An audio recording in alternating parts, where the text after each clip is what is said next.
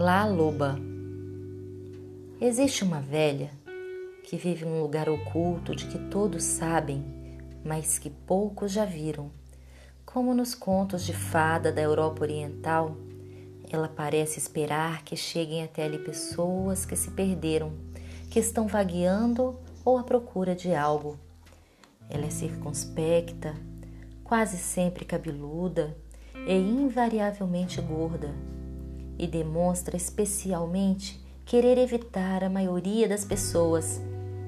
Ela sabe crocitar e cacarejar, apresentando geralmente mais sons animais do que humanos. Dizem que ela vive entre os declives de granito decompostos no território dos índios Tarahuama.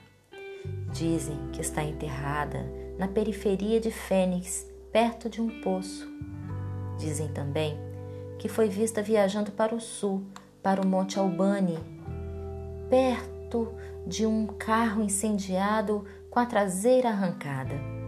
Dizem que fica parada na estrada perto de El Paso, que pega carona aleatoriamente com caminhoneiros até Morelia, no México, ou que foi vista indo para a feira acima de Huachaca, com galhos de lenha de estranhos formatos nas costas.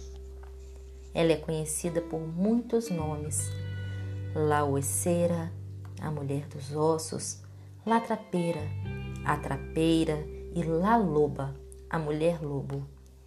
O único trabalho de La Loba é o de recolher ossos.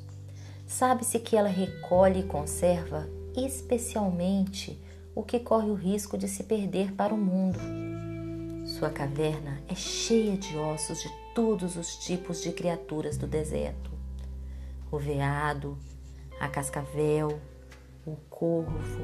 Dizem, porém, que sua especialidade reside nos lobos. Ela se arrasta sorrateira e esquadrinha as montanhas e os córregos, leitos secos de rios, à procura de ossos de lobos, e quando consegue reunir um esqueleto inteiro, quando o último osso está no lugar e a bela escultura branca da criatura está disposta à sua frente, ela senta junto ao fogo e pensa na canção que irá cantar. Quando se decide, ela se levanta, aproxima-se da criatura, ergue seus braços sobre o esqueleto e começa a cantar. É aí que os ossos da costela e das pernas do lobo começam a se forrar de carne e a criatura começa a se cobrir de pelos. La Loba canta um pouco mais e uma porção maior da criatura ganha vida.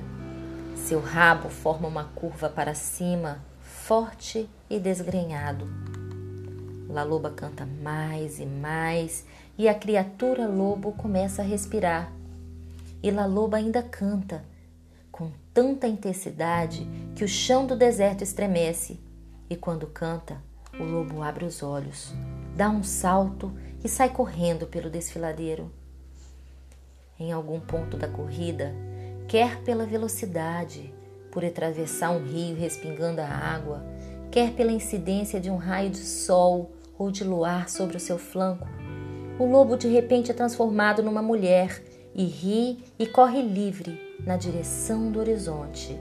Por isso, disse que, se você estiver perambulando pelo deserto, por volta do pôr do sol, e quem sabe esteja um pouco perdido, cansado, sem dúvida você tem sorte, porque La Loba pode simpatizar com você e lhe ensinar algo, algo sobre a alma.